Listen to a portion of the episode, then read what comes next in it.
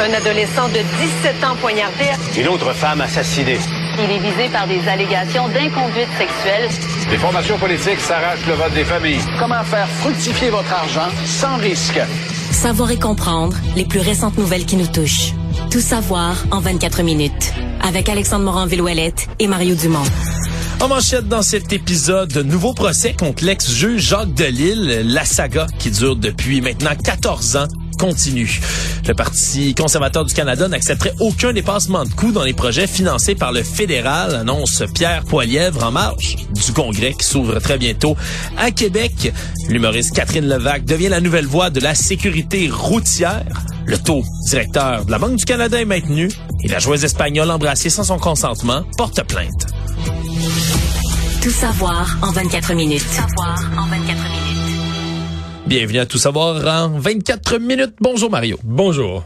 24 minutes, c'est pas mal plus long que ça la saga qui occupe le juge Delille, l'ex-juge Ouais, Jacques Delille. quelle histoire. Quelle histoire qui prend encore une fois aujourd'hui là, ben, un nouveau développement. Là, comme je le disais en introduction, ça fait presque 14 ans maintenant que ça dure la saga judiciaire autour de ce juge-là qui avait été tout d'abord là, reconnu coupable de meurtre premier degré de son épouse, puis mais après ça, avait eu, là, on expliquait Il qu'il a y fait de avait la eu... prison pendant plusieurs années, là. Il a fait de la prison pendant plusieurs années. Là, il y a eu des tentatives d'appel qui se sont avérées vaines. Après Puis ça, il y a le, le criminaliste célèbre euh, Jacques Larochelle qui a mené un prix, peut-être un des plus grands criminalistes au Québec, qui a pris un peu sur ses épaules. Lui dit que c'est une injustice. Je, je dis pas qu'il a tort ou qu'il a raison, mais lui dit que c'est une erreur judiciaire, une injustice, une affaire épouvantable, puis qui a dit moi, je me fais un devoir de faire corriger ça. Ouais, parce qu'il a été reconnu coupable en 2012. En 2015, finalement, demande de révision ministérielle. Six ans plus tard, c'est le ministre fédéral de la Justice qui ordonne un nouveau procès à ce moment-là en disant qui est convaincu qu'il y a une erreur judiciaire qui est possible dans ce dossier-là. Après ça, arrête des procédures parce qu'il est devenu libre entre-temps, sous caution en attendant son nouveau procès. Là, en avril 2022, on dit que le procès, ben, arrête procédure complètement parce que le pathologiste qui avait fait l'autopsie de sa femme à ce moment-là aurait fait des négligences inacceptables. C'est ce qu'on disait à ce moment-là dans le dossier. Donc là, il y avait plus de procès, mais la couronne, elle dit que la négligence qui est reprochée au pathologiste, c'est pas suffisant pour faire tomber l'accusation, c'est adressé à la cour d'appel pour casser l'ordonnance d'arrêt des procédures, obtenir un nouveau procès. C'est finalement ce qui vient d'être obtenu. Donc, ça veut pas dire qu'il va y avoir procès en tant que tel, mais bien l'arrêt des procédures, lui, puis qu'un nouveau procès va se profiler, va falloir voir évidemment là, comment on va s'arranger de ce côté-là. C'est tellement difficile. de- D'abord, c'est difficile de savoir quoi penser sur le fond de cette affaire-là, mystérieuse. C'est aussi difficile de savoir quoi penser parce que c'est pas rien qu'un ancien juge euh, ait fait de la prison pour le meurtre de sa femme. Puis tu sais, c'est vraiment pas clair de la balistique, tout ça, puis de la poudre sur la main. Puis moi, j'ai suivi cette affaire-là. Ouais, sa femme avait été retrouvée avec une balle dans la tête dans son condo Oui. en novembre 2009. Puis il y a tout à circuler. là. Est-ce que l'arme c'était comme à lui? Est-ce qu'il l'a fourni Est-ce qu'il a approché? Est-ce que c'est lui qui a tiré? Est-ce que c'est elle qui a tiré? Est-ce qu'il l'a aidé? Est-ce qu'il est pas mêlé à ça? Lui était parti faire une petite commission. Il est revenu. Mais tu sais, mais là, tu sais que dans le monde du droit, il y a des gens aujourd'hui qui disent si c'était pas un juge, mettons que c'était un kidam, là. Ouais. un vieux monsieur qui a passé sa vie comme épicier puis qui est rendu à cet âge-là, il a fait de la prison, erreur judiciaire. On laisserait tomber. On dirait, ben là, là, écoute, ben, là, un autre procès, on va pas, il est rendu à 80, je sais pas quoi. Il a 88 ans en ce moment. Ouais. C'est ça aussi qu'il faut dirait, mentionner. là, ouais, on va pas repartir un procès pour le... C'est comme si la justice veut tellement pas se faire accuser de laxisme face à un des siens, tu sais, un ancien juge, que certains juristes disent, certaines personnes dans le monde du droit disent, ah non, et lui, il a le droit, là, à la totale. Ouais, c'est presque du zèle excessif. Là. ben, c'est que la- pas le zèle excessif, mais la couronne, c'est c'est ça. C'est ça, puis ça va être ça, puis c'est ça le droit, puis on va au- jusqu'au dernier recours disponible, puis il faut refaire un procès parce que euh, sincèrement, euh, moi j'ai j'ai il y a un point où je sais plus quoi penser, que la justice se suive son cours, puis on sait qu'est-ce qui est vraiment arrivé, est-ce qu'on le saura un jour, est-ce que Ouais, c'est extrêmement difficile de départager tout ça parce que Parce qu'à l'époque, évidemment, ouais, à l'époque, ce qui est raconté, c'est qu'il n'y avait pas témoigné. Puis là, il y avait eu toute une... Est-ce qu'on devait le faire témoigner ou pas témoigner pour sa défense? Techniquement, un ancien juge supposé être un témoin crédible. On essaie de pas le faire témoigner.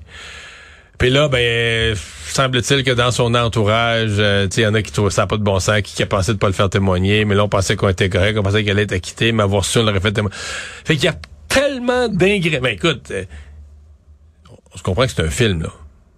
Quand tout est fini, là, c'est c'est juste un film dans le sens que c'est le matériel pour faire une toute une histoire. Il y a une histoire toute là qui est tellement histoire, incroyable. toute une histoire, puis la tragédie, puis à l'intérieur de la Puis les famille. enfants eux-mêmes puis ont les toujours enfants dit que le eux-mêmes. père était innocent. là. Les enfants ont toujours soutenu leur père là-dedans.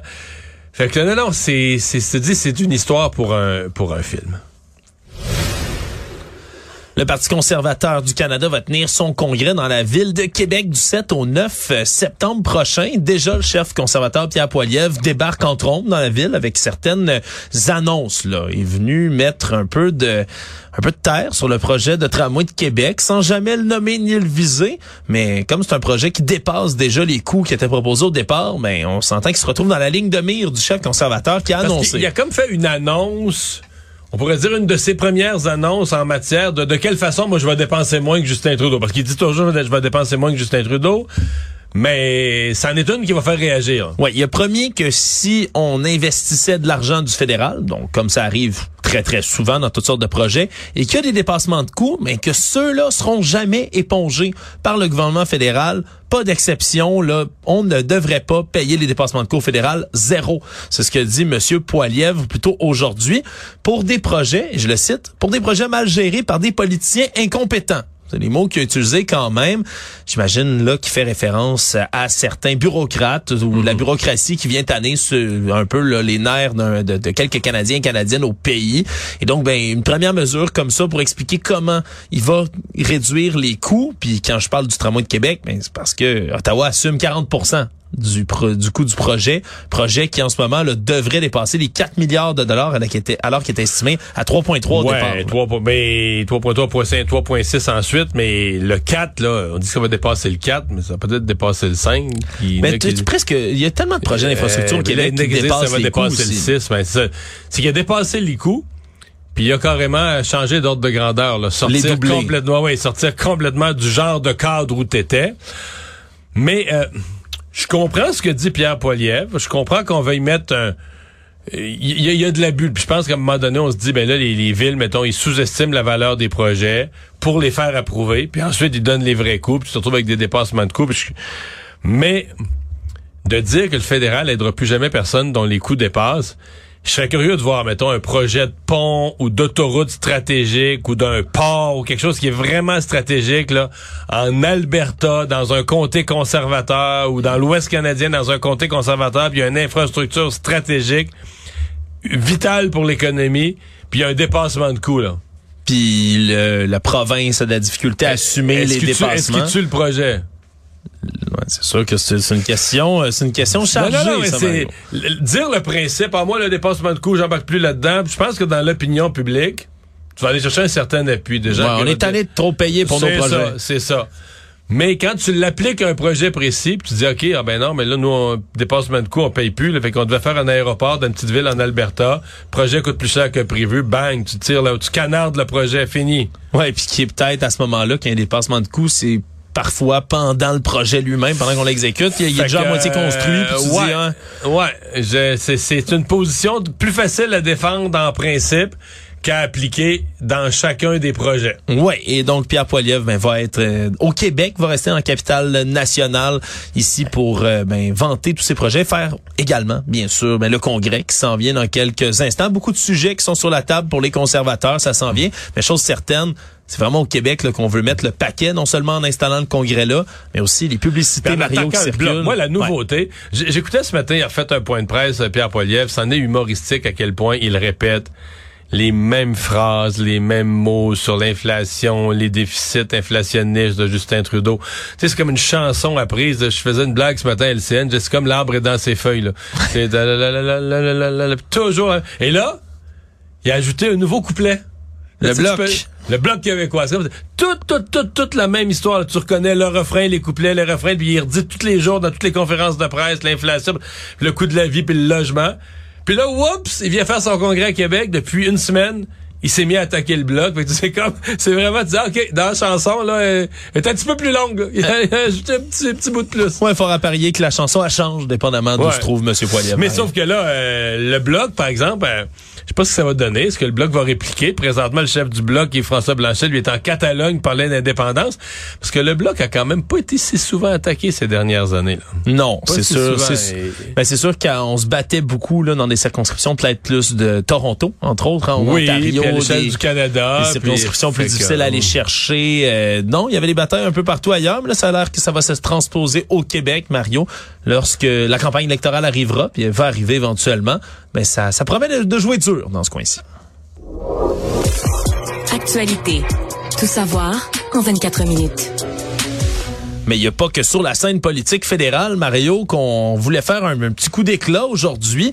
Sur la scène québécoise également, c'est le Parti libéral du Québec aujourd'hui qui est sorti avec son chef intérimaire Marc Tanguay, qui lui s'est mis à promettre d'être plus combatif, parler là d'une énergie renouvelée, tente de relancer un tout petit peu l'intérêt envers le Parti libéral du Québec avec la rentrée parlementaire, certes, mais également le fait qu'on ait une course à la chefferie qui pas très allumé jusqu'ici. C'est surtout des gens qui ont décidé de pas s'y joindre. puis C'est ce qu'ils ont annoncé. On parle de Monsef Déragi, entre autres, euh, Monsieur André Fortin également. Là, on aurait peut-être un candidat dans les cartons qui semble se profiler. C'est le député de Marguerite Bourgeois, Frédéric Beauchemin, Mario, qui pourrait être bientôt sur la Ouais. ligne de départ. Mais si on veut être positif, on peut dire ben là, euh, c'est un candidat qui, le, le chemin s'est ouvert devant lui. Si on veut être plus négatif, on peut dire ben là, il va, il va par défaut. Il y a personne d'autre. Le poste, la chaise est vide, et il va. Euh, J'entends des gens dire s'il y a juste Frédéric Beauchemin, parce que c'est quand même pas une candidature très forte, il pas, non, il est pas très connu, très très peu connu du public. Ouais, il y a bien des gens peut-être qui ont dit parce qu'il est déjà il député. oui, il était député dans l'ouest de Montréal, élu, il arrivait de la Banque Scotia. Il était chef, je pense, des services internationaux là, de la Banque euh, Scotia, donc un économiste de la banque. Et, euh, beau profil, mais comme politicien, moi, à date, il m'a pas impressionné. Là. Ouais, c'est question économique. là. Comme par exemple, sur la Banque du Canada cette semaine, on le sent plus compétent, mais sur certains sujets, là, c'est- on sent que c'est peu d'expérience politique, mais euh, si lui est le seul, peut-être certains disent que Jo- Joël Lightbound va voir ça comme la porte est grande ouverte. S'il y a juste euh, un député sans aucune expérience, ça pourrait être l'occasion pour Joël Lightbound, député libéral de la région de Québec, député libéral fédéral, Fédéral. de la région de Québec, de faire le saut à Québec et de, de décider de se présenter. Ouais, puis pour l'instant, ben, ça va prendre une candidature forte, c'est certain, peut-être moins connu, euh, Monsieur Beauchemin. Puis qu'on fait une course Hmm. Mais- comme ça à la chefferie, c'est important d'avoir un, un nouveau chef, peut-être qui est connu du grand que- public. Est-ce que. Joël Lightbound contre Frédéric Beauchemin, pour monsieur, madame, tout le monde, c'est une course à la chefferie? Excuse-moi, mais je pense que non. Moi, je pense que pour bien des gens, c'est juste comme euh, on les connaît pas, ou peu, ou je pense que c'est une... C'est une pas de course à la chefferie. Pour bien des gens, ça va être... euh, Les libéraux ont pas réussi à trouver une très grosse pointure. Mais... Ils partent de loin en ce moment, ils partent de loin. Euh, par contre, il semble qu'il y a dans le Parti libéral un courant qui dise c'est plus grave. Là. Là, on travaille sur un scénario de deux élections. On repart à Donc, la prochaine là. élection, le candidat, le, le- quel qu'il soit, le chef, va se faire connaître, va s'installer. Mais pour ça, ça prend un parti qui a de la patience et qui met pas son chef dehors à Non, chaque, dé- c'est ça, à chaque ça. défaite. Un parti qui est prêt à dire, là, la prochaine élection, On va la perdre, puis c'est correct. mais on veut regagner quelques comtés, on veut que notre chef en ressorte comme, ouais, il est meilleur qu'on pensait, tu sais, qu'on en ressorte avec du positif pour peut-être espérer arriver plus fort à la suivante. La vice-première ministre Geneviève Guilbeault, qui est également évidemment ministre des Transports et de la Mobilité durable, a fait euh, les premières annonces de sa campagne sur la sécurité routière au Québec. Là. La campagne, entre autres, autour des écoles. On en a beaucoup parlé dans les derniers jours, entre autres avec les jeunes élèves à qui on a mis des radars sur le dos, Mario. Il y a des gens qui ont vu ça passer un peu partout, hein, où on montrait la vitesse Ben des oui. autos. Euh, une campagne, disons, qui frappe l'imaginaire. Et là, on a la porte-parole qui a été annoncée aujourd'hui de cette campagne appelée La sécurité routière j'embarque. Et c'est l'humoriste Catherine Levac qui va être porte-parole. 6 millions de dollars de budget qui est donné à cette campagne. On veut miser, cette fois-ci, c'est peut-être quelque chose qui va euh, contraster avec ce qu'on fait d'habitude du côté du ministère des Transports, Mario. On veut y aller là, sur des capsules humoristiques un peu plus, là, qui vont faire rire un peu les gens, les faire réagir plutôt que les campagnes choc qu'on a d'habitude du côté de, de la Société de l'assurance automobile du Québec. Là. On est habitué quand même à du lourd de la SAQ, Mario. Ouais. Là, des gens à la télé ont peut-être déjà vu ça, là, des, Ah, des campagnes accidents, choc, accidents, des policiers qui viennent à la porte vous annoncer que votre enfant est mort. T'sais, on en a vu un peu partout là, des, des- de ces campagnes-là. Donc là, on prend un tout autre angle. un tout autre angle, donc ça va être euh, beaucoup plus rigolo, si on veut, tout en parlant de sujets sérieux. Donc c'est une première grande mesure comme ça. Et Mario, à quoi a dû répondre la ministre, tu penses, en parlant de transport et de sécurité près des écoles aujourd'hui? Bien évidemment, de sa ceinture Sa de sécurité, encore et toujours. Je pense que ça risque de la suivre un petit moment. ça. D'après moi, pour quelques quelques mois, quand elle va arriver un événement public là, en véhicule, euh, les journalistes vont l'avoir bien attachée dans le véhicule jusqu'à l'arrêt complet des roues. Tout savoir en 24 minutes. L'UPAC, ça faisait longtemps qu'on avait entendu parler d'eux, mais on procédait ce matin à une arrestation d'un ex-cadre du collège Lionel Groux à Sainte-Thérèse, Éric Boilly, qui est l'ancien coordonnateur de la vie étudiante du Cégep, qui là fait face à des accusations de fraude et d'abus de confiance. C'est un homme, Mais il a euh, volé. Éric Boilly, Il a pas volé l'argent du cégep. C'est l'association C'est l'argent des étudiante. étudiants. C'est des cotisations de, à l'association étudiante. Puis là, on... c'est parce que l'association étudiante de Cégep, là, on pourrait se dire, bon, il volé quoi, 10 000 piastres? 30 000? Ah, 50 000? Non, non, on parle de près d'un million de dollars, selon l'UPAC, qui aurait été siphonné. Ben oui, parce que c'est pas la première fois, c'est des, des gestes qui sont reprochés, qui se seraient déroulés entre janvier 2011 et avril 2018, donc sur sept ans.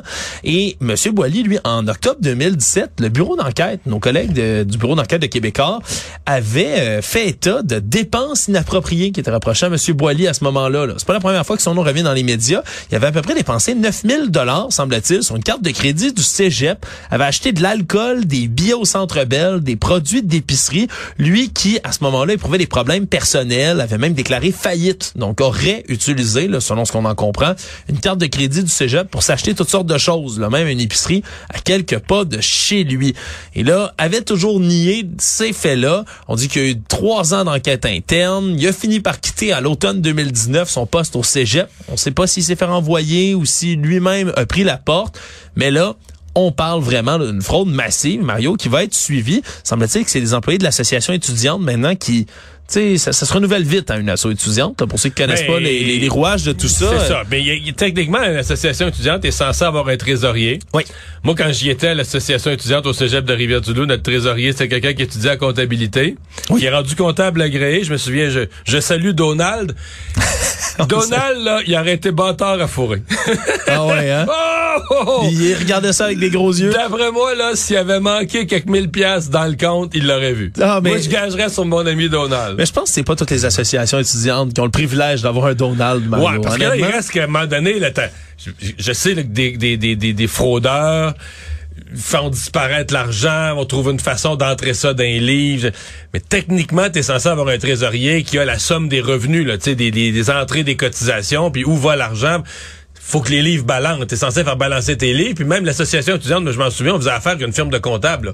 Les les livres, là, les- à la fin de l'année, comme c'est une association, Ouais, ça que- doit se balancer. faut que, faut que ce soit vérifié par une firme de comptable. Ah, oh, je serais curieux de connaître le stratagème là, du, Oh. du type pour faire disparaître, écoute, des, des, des sommes. Ça veut dire quoi, mettons, sur 7-8 ans, mettons 8 années scolaires, 7-8 années scolaires, il a fait disparaître proche d'un million, c'est plus que 100 000 par année. Mais c'est parce que ce qu'on dit, c'est qu'à l'époque, là, quand on vérifiait ça du côté du bureau d'enquête, là, entre autres aux alentours de 2019, on dit qu'il y avait une, une présumée fraude de 600 000 dollars auprès de l'association étudiante qui se profilait. C'est entre autres une dette qui a été contractée dans ces années-là, là, entre 2012 et 2018.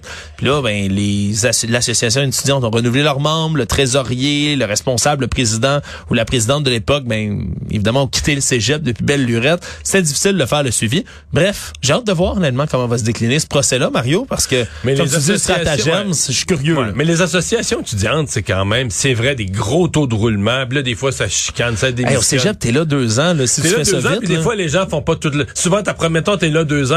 en- Moi, j'étais en sciences pures, je fais deux ans. Ben, la première année, t'es tout nouveau, là. C'est juste à la fin de l'année que tu te fais euh, élire dans l'association étudiante. L'année d'après, tu fais, t'es, fini. Tu sais, la première année, t'es nouveau. La deuxième année, t'es finissant. Tu t'en vas après. Puis, euh, même des fois, là, ça dure pas toute l'année. Là, des gens démissionnent en cours de route et qu'il y a beaucoup de roulements, mais c'est quand même beaucoup d'argent. La cotisation à l'association étudiante, c'est quoi? C'est 50, 60 pièces par étudiant. Si t'en as une coupe de mille. C'est nébuleux des fois. J'ai été moi-même président d'une association étudiante ici euh, à l'université et on avait trouvé ça hein, dans nos états comptables, des frais qu'on payait chaque année en prévision d'un séminaire de grève. Tout d'un coup que les étudiants voulaient partir en grève, c'était comme caché dans nos chiffres quelque part. On avait fini par annuler ça en disant mais là ça n'a pas de bon sens. À qui c'était versé? À qui? Ben c'était versé. C'était pas clair je pense que c'est difficile des fois d'avoir le, clairement les états de compte là, des, de ce qui se passe dans les associations étudiantes. Peut-être que ça va pousser d'autres, en tout cas j'espère, d'autres trésoriers, trésorières comme ce cher Donald, Mario, à aller se pencher sur les chiffres de leur assaut en ce moment tout d'un coup, vous trouveriez une fraude d'un million. C'est une trentaine de dollars par, par étudiant à la cotisation à l'association étudiante. Je fais la recherche. Donc, tu sais, c'est un, mettons, as un cégep qui a, qui, a, qui a 1000 étudiants, ça fait quand même des bons euh, des bons budgets. Puis je pense qu'il y en a un montant qui est versé sous l'association. Oui, mais il y a du financement qui se donne aux associations étudiantes. C'est pas juste la cotisation non, aussi. Là, il y en a qui viennent, je pense, de l'État ou du cégep. Non, c'est ça. Ça finit que ça fait des budgets importants. Ça prend quelqu'un pour gérer l'argent. Là, dans ce cas-ci, ben, il y a, y y a il y a un fin finot qui euh, s'est servi en chemin.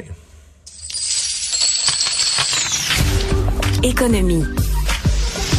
C'était la décision tant attendue aujourd'hui de la Banque du Canada qui a finalement décidé de maintenir son taux directeur à 5 Elle avait déjà augmenté la deux reprises là depuis le mois de juin, mais finalement on a affirmé que l'économie canadienne en ce moment est en train là, de rentrer dans une plus faible croissance qui va Bien sûr, croissance, croissance négative au dernier trimestre. C'est plus que c'est plus faible certain, c'est négatif et particulièrement affecté au niveau des mises en chantier qui empire la crise du logement. Il y avait il y avait plusieurs raisons pour la Banque du Canada de se calmer là, sur les hausses de taux. Là. Ouais, puis c'était vraiment ce qui était là, dans, dans l'air sur la plupart des prédictions là, des économistes. On disait qu'on allait le maintenir. Maintenant, la prochaine question, Mario, ce sera mais qu'est-ce qu'on va faire au 25 octobre prochain? Ce sera la prochaine annonce concernant le taux directeur annoncé par la Banque du Canada semble-t-il qu'on s'éloignerait d'une nouvelle hausse, heureusement pour les euh, pour les consommateurs, les gens aussi qui ont une hypothèque à taux variable en priorité. Mais ça pourrait peut-être voir là à plus long terme, pour d'autres dates, peut-être une réduction aussi de tout ça. C'est un, c'est un sujet qui va être euh, qui va être à suivre, Mario, là, par rapport aux prochaines décisions de la Banque du Canada. Ouais, mais si je me fie aux experts, là, euh, on semble penser, c'est ça va être la bonne nouvelle, je pense qu'il va plaire à beaucoup de gens, là, que les hausses c'est fini pour l'instant. C'est passé. Certains économistes disaient il reste peut-être une dernière fois d'ici Noël, mais là, l'idée se fait que c'est probablement fini. Et là, l'enjeu devient, la question suivante, c'est est-ce qu'on peut espérer des baisses? Moi, ce que je lis aujourd'hui de la Banque du Canada, c'est euh, soyez pas trop optimiste pour des baisses rapides. Ouais. Euh, des baisses, ça pourrait être dans moi, je pense que scénario optimiste au printemps, été prochain, puis scénario peut-être plus réaliste, mettons dans un an, fin d'été, début d'automne prochain, à moins que, moins que l'inflation baisse par magie, mais là, au moment où on commence à espérer que l'inflation baisse plus, oups, le prix du baril de pétrole remonte à cause de l'Arabie saoudite, il y a toujours quelque chose là, euh, qui empêche les scénarios euh, optimistes. Mais à suivre, mais je pense que ça va quand même être bien reçu comme nouvelle par les gens qui ont une hypothèque aujourd'hui. Le Monde. C'est une histoire qui avait fait le tour du monde, Mario, euh, lorsqu'à Sydney, hein, lorsqu'il y avait eu le, tournoi mondial des joueuses de soccer de la FIFA, les pays, euh, des différents pays du monde, cette joueuse de l'équipe espagnole qui avait été embrassée par euh, Luis Rubiales, qui était le directeur, le grand patron du soccer espagnol, l'avait embrassé sur la bouche sur des images qui ont fait littéralement le tour du monde. On apprend aujourd'hui que la joueuse, Jenny Hermoso, a déposé officiellement une plainte donc pour agression sexuelle qui rentre dans le code pénal espagnol, qui dans une réforme assez récente a mis le baiser non consenti, donc d'embrasser quelqu'un sans qu'il veuille, dans le dossier des agressions sexuelles, qui est une grande catégorie pénale de violence sexuelle dans le pays. On parle, ça va de l'amende jusqu'à quatre ans de prison. Mais on avait besoin jusqu'ici, même s'il y avait déjà une enquête d'ouverte préliminaire pour agression sexuelle contre M. Rubiales, ben, ça prenait la plainte de la joueuse officiellement. Et donc, c'est maintenant chose faite. Donc, l'enquête va pouvoir aller de l'avant. Ça avait été réclamé par beaucoup de gens, puis ça a déjà commencé à précipiter, Marion, un changement de mœurs là, au sein de l'équipe nationale. Là, euh, c'est ça la question que je me posais, parce que il semble, si le geste était complètement isolé, tu dis c'est juste quelqu'un qui, dans l'enthousiasme de la victoire, perd les pédales, et donc, dans cet esprit-là, le pose un, un, geste, mais totalement déplacé, totalement inapproprié. Mais c'est comme s'il y avait quelque chose de sous-jacent, là, tu sais, qu'on, comme s'il y avait eu d'autres affaires. Parce que d'après, si quelqu'un a un comportement toute sa vie impeccable, dans une atmosphère de respect des femmes et tout est impeccable, puis il fait ça, tu dis, wow, ça veut pas dire que tu, que tu l'excuses. À la limite, tu pourrais le forcer à démissionner, mais tu vas quand même regarder ça en disant, écoute, là, dans le- dans l'euphorie de la victoire, le gars est complètement échappé. Ouais. Puis là, le problème, c'est qu'en réaction à tout ça, parce qu'il avait refusé de démissionner après avoir été appelé à le faire, avait dit, lui, bah, c'est un petit bisou consenti, avait dénoncé les- le faux féminisme Non, il- autour de tout ça. Disons qu'il a pas pris l'approche Non, la plus, non, euh, non, la plus non, sympathique non, dans non, tout ce non, dossier-là. Non, mais c'est clairement pas consenti, là, ça, là-dessus. Il n'y a pas d'ambiguïté. Ouais, n'importe qui qui a vu les images aurait pu le deviner, Mario, donc ce sera à suivre. Résumer l'actualité en 24 minutes, c'est mission accomplie.